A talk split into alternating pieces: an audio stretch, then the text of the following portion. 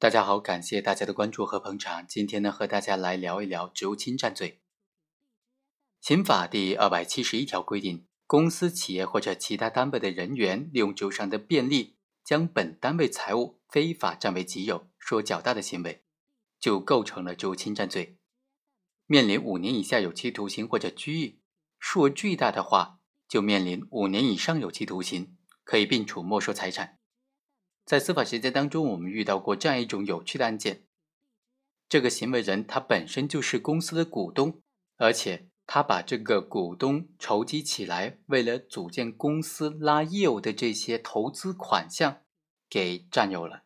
那这种行为构不构成职务侵占罪呢？今天呢，就和大家来聊一聊。本案的这个被告人徐某，他和姚某、黄某、杨某、殷某等人呢，就协商。要组建一个个体工商户来经营娱乐项目，这个个体工商户的名称呢，就叫某某县的娱乐中心。后来这个项目的名称啊，就得到了工商局的预先核准。在得到了工商局的预先核准之后，徐某就和另外两个股东一起去购买音响设备了。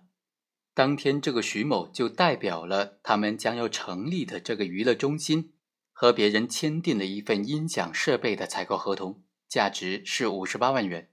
那这笔钱怎么来呢？这笔钱就是姚某、黄某、杨某等等这些股东一起来投资设立这个娱乐中心的投资款。他们这几个股东呢，签订了娱乐合作中心协议，还有这个补充协议，明确约定了各自的权限、事项、出资范围、设立的公司的负责人。徐某就主要负责对外的业务和经营管理，姚某呢负责公司的财务管理。这个买卖合同签订之后，徐某就将这笔钱的八万块钱支付给了卖家，而另外的五十万就挪作他用了。在这个公司成立之前，在挪用这个五十万之后，他就将自己的股份转让给了另外一个人，由另外一个人接替他的位置，成为公司。也就是这个个体工商户的股东，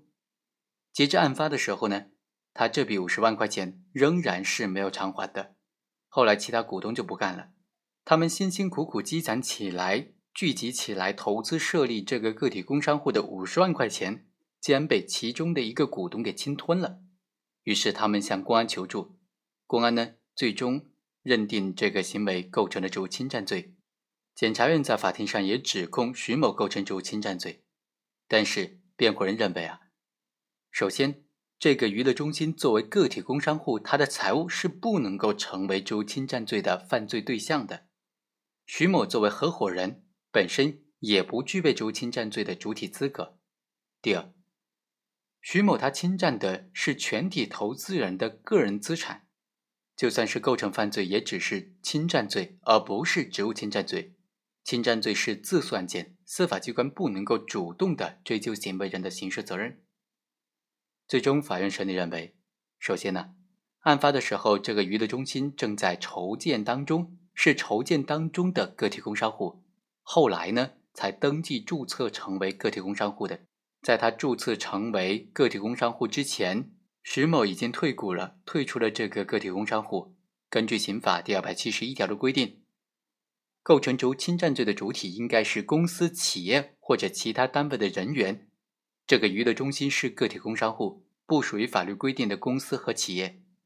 另外，刑法以及司法解释当中并没有对于其他单位做出明确的定义，所以呢，在司法解释和法律条文都没有明确界定的情况之下，不应该对于其他单位的这个范围做出扩大的解释，所以不能够将个体工商户。也纳入这个其他单位的范畴。